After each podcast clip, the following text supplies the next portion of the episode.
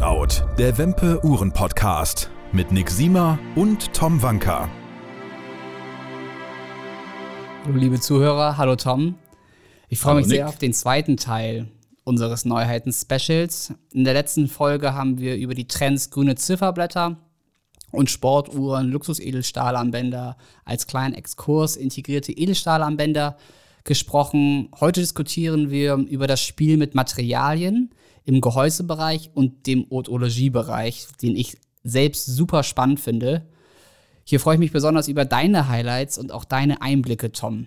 Ja, die Haute Horlogerie ist natürlich das i-Tüpfelchen im Neuheitenkanon in diesem Jahr. Da haben wir uns ein paar sehr schöne Uhren ausgesucht. Ähm, die werden sich auch äh, in, den neuen, in der neuen Ausgabe der Meisterwerke der Uhrmacherkunst natürlich wiederfinden, wo wir sie mit Bild und Text und ausführlichen Beschreibungen präsentieren werden, die gegen Ende des Jahres dann wieder kostenlos erhältlich sein werden. Die aktuellen Meisterwerke der Uhrmacherkunst sind auch zum Download auf unserer Homepage verlinkt. Über die Themen hatten wir schon mal gesprochen. Welche Themen sind nochmal die Meisterwerke der Umbra-Kunst abgebildet? Ja, das ist natürlich das Jubiläum von 175 Jahre Glashütte und auch das Thema, das wir in der letzten Folge hatten, eben die Stahl- und Edelstahluhren mit integrierten Armbändern. Spannend. Kommen wir zurück zu unseren Trends. Was bedeutet Haute Horlogerie für dich und was sind deine diesjährigen Neuheiten? Wir haben ja zumindest schon ein paar Uhren gesehen. Einige werden, wie bereits in letzter Folge schon angesprochen, noch folgen. Aber was sind bisher deine Highlights und was bedeutet Haute Horlogerie eigentlich? Ja, Haute Horlogerie ist eben die wörtlich übersetzt hohe Uhrmacherkunst. Das könnte man jetzt mit einigen Marken beginnen zu definieren, aber es gibt sogenannte große Komplikationen in der Kombination aus einer Minutenrepetition, einem Tourbillon und oder einem ewigen Kalender. Das sind die drei Komponenten und wenn man die eben zusammenfügt zu einem Uhrwerk oder zu einem Modell, dann spricht man von einer großen Komplikation. Und das beherrschen eben nur eine Handvoll an Uhrenfirmen. Wenn wir da an die diesjährigen Neuheiten kommen, magst du da ein paar Highlights hervorheben? Ja, das ist zum einen die lange und Söhne Zeitwerk Minutenrepetition, die einfach so viel Ungewöhnliches äh, an den Tag legt, dass sie mich immer wieder aufs äh, Neue begeistert. In diesem Jahr wird sie aufgelegt in einer wunderschönen Version mit einem Weißgoldgehäuse und einem tiefblauen Zifferblatt. Wer die Uhr nicht kennt, sie zeigt die Uhrzeit in digitaler Form an, nicht in elektronischer, kein Missverständnis. Sprich, äh, auf der linken Zifferblattseite werden die Stunden angezeigt und auf der rechten zweistellig die Zehnerschritte und die Minuten. Und dazu passt dann auch der Doppelschlag des Tourbillons. Ähm, man kann die Hämmerchen von der Zifferblattseite aus auch schlagen sehen. Und das Besondere an dieser Uhr, sie schlägt natürlich dann auch in Anführungszeichen äh, die Zeit in digitaler Form, indem sie nämlich die 10 Minuten Intervalle ertönen lässt. Andere Minutenrepetitionen ähm, signalisieren die Zeit akustisch zumeist mit Stunde, Viertelstunde und der Minute.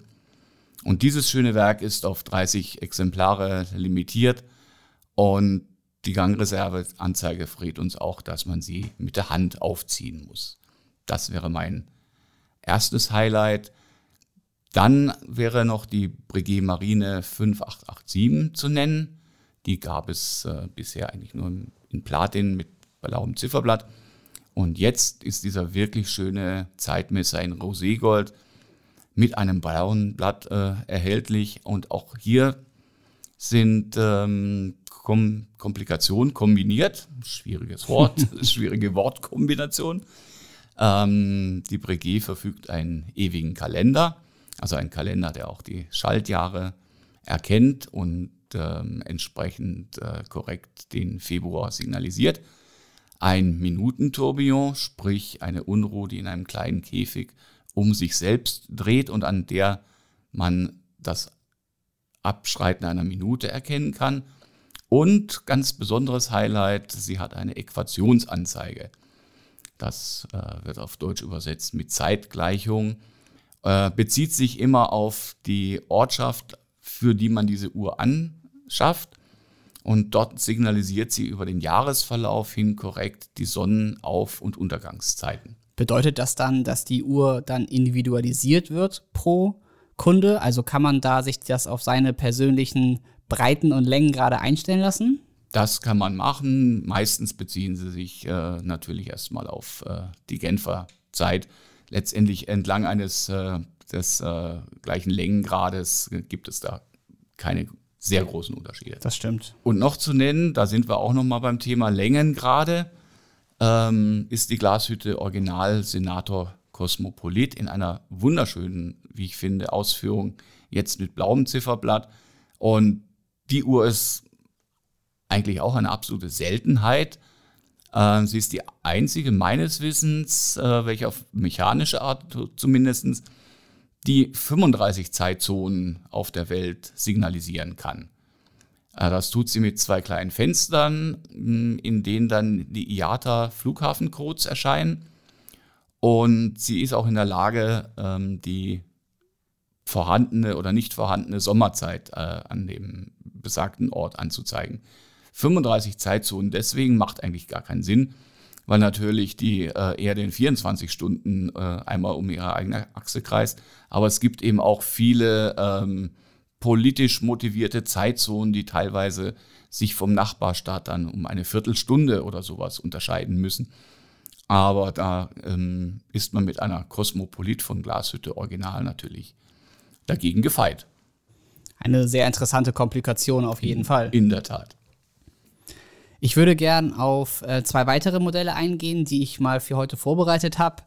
Äh, und zwar IWC Schaffhausen hat im Portugieser Bereich neue ewige, ewige Kalender präsentiert. Ich selber habe nicht die ganz großen Handgelenke, weshalb die bisherigen ewigen Kalender für mein Handgelenk zu groß waren mit über 44 Millimetern. Nun deutlich flacher und zum anderen auch in einem Gehäusedurchmesser von 42 Millimetern, was die Uhr wirklich perfekt tragbar macht und die Uhr somit auch gut unter der Manschette des Hemdes ähm, zu, ver zu verstecken oder zu verschwinden scheint. Das ist wirklich sehr, sehr angenehm. Erstmalig auch wieder in, einem Edel, in einer Edelstahl-Variante. Vorher hatten wir nur Weißgold und Edelmetall-Varianten. Nun auch wieder mit in einer Edelstahl-Variante mit einem Preis knapp über 20.000 Euro. Also wirklich auch ein toller Preis für so eine große Komplikation. Und für mich ist das wirklich der Inbegriff der perfekten Ablesbarkeit und der wunderschönen Anordnung der verschiedenen Kalenderfunktionen. Das waren bisher meistens Uhren, die wir hier dargestellt haben, mit einem Lederband.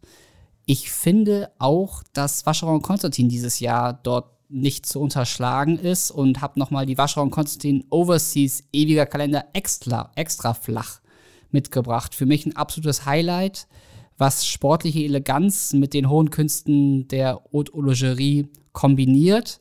Es ist wirklich maximale Uhrmacherkunst auf minimalem Raum.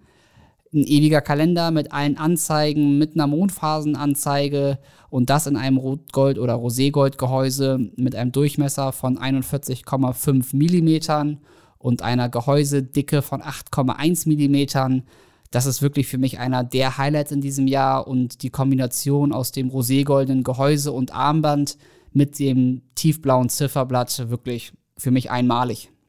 Ich glaube oder ich denke, das sind wirklich tolle Highlights, die wir hier bisher gesehen haben und ich bin mir sicher, das haben wir bereits schon häufiger angekündigt, aber ich muss es immer wiederholen, es ist erst ein sehr vielversprechender Start. Es werden noch mehrere Sachen folgen.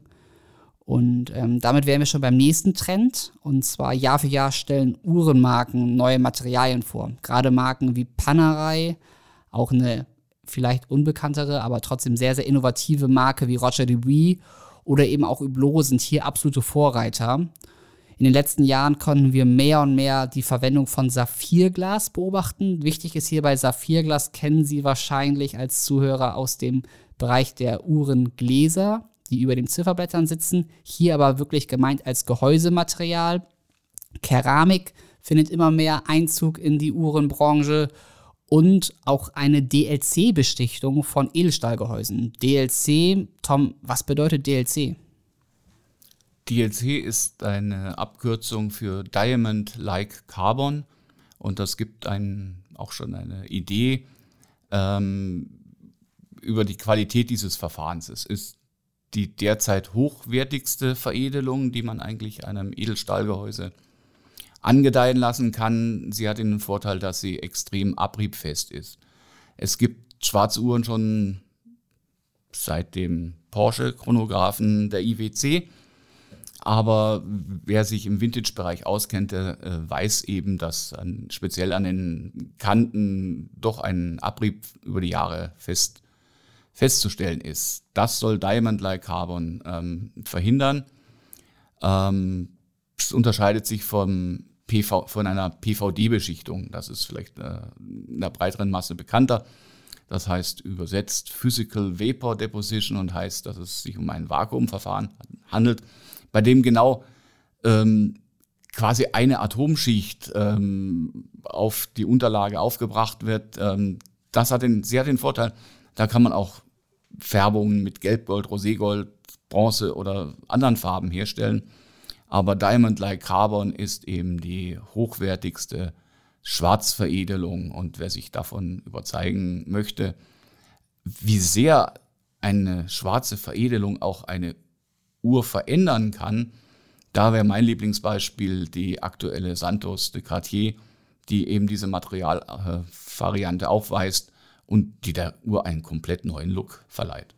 Ich finde auch ein tolles Beispiel. Auf dem ersten Blick gar nicht erkennbar, ist das jetzt eine DLC-Beschichtung oder ist das vielleicht wirklich sogar eine Keramikuhr? Also wirklich Wahnsinn, was man mit Beschichtungen am Material, Look und auch am Feeling der Uhr ändern kann. Ja, es ist ein richtig schwarzes Schwarz. Genau, ich hatte bereits oben angesprochen, Hublot ist auch Vorreiter in diesem Bereich. Wir kennen aus der Vergangenheit die Big Bang im Saphirglas. Nun hat auch Girard Perregaux im Zuge der Laureato ein Saphirglasgehäuse vorgestellt. Das heißt, die Uhr ist komplett durchsichtig. Man kann diese Saphirgläser auch einfärben. Das ist nochmal ein ganz anderes Thema. Aber Tom, was macht ein Saphirglasgehäuse eigentlich so besonders? Das Material. Der Saphir als solcher gehört zur Gattung der Korunde. Das ist nach dem Diamanten das härteste Material, das wir auf der Welt eigentlich äh, im Grunde kennen. Das ist sehr aufwendig herzustellen. Das ist eine Art Raffinerie. Und ähm, das kann man sich vorstellen, ein bisschen den Prozess wie ein wie in einer Tropfsteinhöhle, wenn diese Stalaktiten und Stalagmiten entstehen. Also das ist ein sehr aufwendiger und langwieriger Prozess. Und durch die Härte ist es natürlich auch nicht formbar. Man bekommt einen sogenannten Korund. Das ist ein trübes, rundes, röhrenförmiges Gebilde. Und aus dem muss man sich dann eben durch Diamantschneider und Fräsgeräte das Uhrenglas erst einmal herausarbeiten. Und auch gewölbte Uhrengläser sind schon eine Herausforderung, weil auch die in Form geschliffen werden müssen. Man kann das also jetzt nicht irgendwie in eine Gussform gießen und hat dann ein gewölbtes Uhrenglas.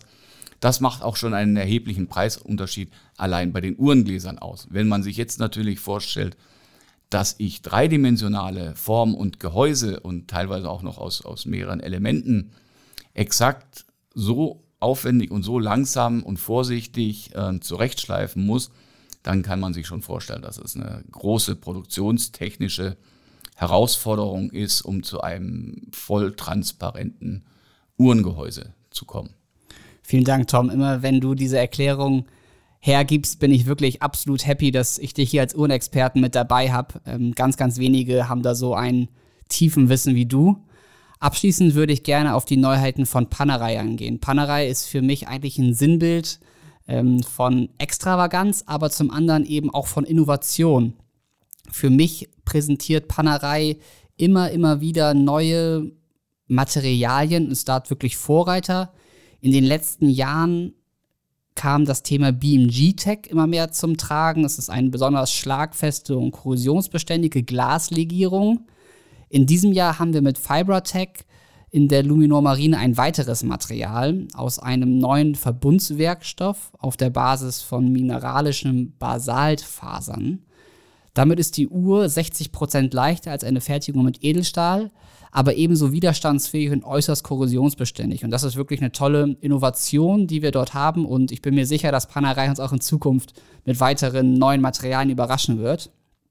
Zusätzlich hat Panerei auch die Luminor Marina. Das ist ja ein sehr, sehr bekanntes Modell aus der Panerei-Kollektion mit einer Datumsanzeige, einer kleinen Sekunde, Stunden- und Minutenanzeige in einem DMS-Material.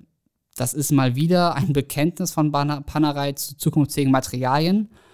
Und äh, das Gehäuse ist überraschend leicht und doch unglaublich robust ähm, und besteht aus sandgestrahltem Titan mit eben dem DMLS. Tom, ich finde, wir haben heute schon wieder diverse Neuheiten und Uhrentrends her hervorgehoben. Wir hatten die Trends der Haute Horlogerie heute, wir hatten die neuen Gehäusematerialien. Letztes Mal hatten wir die grünen Zifferblätter und wir hatten die Luxus-Edelstahlarmbänder. Traust du dich, drei Highlights festzulegen aus, der, aus den bisherigen Neuheiten des Jahres 2020? Ob es die Highlights sind, weiß ich nicht, aber ich habe ein paar persönliche Favoriten für mich gehört auf jeden Fall die Odysseus aus dem Haus A. Lange und Söhne dazu. Ähm, nicht nur, weil es die erste Edelstahluhr ist, die in Serie gefertigt wird innerhalb der Kollektion. Im Gegenteil, es gibt es jetzt auch in einer Weißgold-Variante mit Kautschukarmband, aber ich muss wirklich sagen, ich konnte mir beim Thema Stahluhr und, und sportliche Uhr aus dem Haus Lange und Söhne nicht so recht vorstellen. Ich hätte mir auch gar nicht, ich hätte auch gar nicht gewusst, wie ich es mir hätte wünschen sollen. Aber als ich sie dann gesehen habe mit der Wochentagsanzeige und der Großdatumsanzeige in symmetrischer Anordnung, war ich sofort geflasht und äh, ich weiß, dass die Meinungen geteilt sind zu dieser Uhr, aber ich gehöre auf jeden Fall zu den äh, absoluten Befürwortern. Und wir hatten ihn auch schon angesprochen. Ähm, eins der Highlights ist für mich der, der Breitling Chronomat. Das ist jetzt schon so ein Rückblick auf die stolze Uhrengeschichte der Neuzeit, seitdem wir, seit der Überwindung der Quarzkrise, wie weit wir eigentlich in Formgestaltung und Materialien und Haptik ähm, wiedergekommen sind und auf welchem erstaunlichen Niveau solche Uhren heute wirklich gefertigt werden. Würdest du dich bei der Breitling Chronomat darauf festlegen wollen, dass das eventuell der Neubeginn einer Stilikone von 2020 sein könnte? Absolut. Also das ist diese klassischen Reiter ähm, rund um die Lünette, das ist eigentlich die klassische Breitling und das war der Neustart der Marke ähm, eben 1984 und äh, das ist eigentlich schon eine, eine Ikone. Und wen ich immer wieder gerne noch als meinen Favoriten aufzähle, das ist äh, Jägerle Kultre, eine mein Verständnis immer noch unterschätzte Marke. Man kennt sie einfach zu sehr aus ihrer Geschichte als Werkelieferant aber die neue Master Control Kollektion in allen ihren Ausgestaltungen ist eigentlich eine der schönsten tragbaren Dresswatch-Kollektionen, die ich derzeit kenne. Und ähm, was sind denn deine Favoriten? Ich hatte gehofft, dass ich um die Frage heute herumkomme. Keine Chance. Ähm, auf jeden Fall, du hast die vorhin angesprochen, die Cartier Santos im DLC-Gehäuse. Das ist wirklich für mich eine absolute, ein absolutes Highlight. Ein sehr, sehr maskuliner Look schwarz, schwarzes Gehäuse, schwarzes Zifferblatt, dazu ein Kautschukarmband und ein Alligatorlederarmband. Das Schnellwechselsystem, das Quick-Switch-System ist wirklich perfekt ausgestaltet, ermöglicht es dem Endkonsumenten somit eben von zu Hause aus die Bänder zu verändern, um dort auch nochmal einen anderen Look zu generieren und sich auch selbst die Bänder zu kürzen. Wir kennen das aus dem Edelstahlbereich, nun auch bei dem Kautschukbereich. Das ist wirklich einfach eine tolle Innovation und für mich einer der absoluten Highlights von 2020. Das muss ich dir recht geben. Und das System funktioniert auch sehr gut. Das, weil Bandwechselsysteme bieten viele an und auch ähm, diese Möglichkeit, das Band selber zu kürzen, das wird man nicht täglich machen. Aber wenn man in die Verlegenheit kommt, ist das wirklich eine sehr, sehr schöne und äh, elegante Lösung. Respekt. Und es zeigt immer wieder, dass ein neues Band einfach die Uhr in einem ganz neuen Look erstrahlen lässt. Und das ist für mich einfach eine tolle Varianz, um auch im Alltag mit den verschiedenen Looks zu spielen. Als zweites würde ich die IWC Schaffhausen Portugieser Chronograph mit dem grünen Blatt wählen. Finde ich einfach einer der absoluten Klassiker und das Grüne gibt nochmal das gewisse Etwas dazu. Ähm, auch da kann man natürlich das standardmäßige Band beibehalten oder eben auch auf weitere Bandvarianten gehen. Für mich auch ein absolutes Highlight aus 220.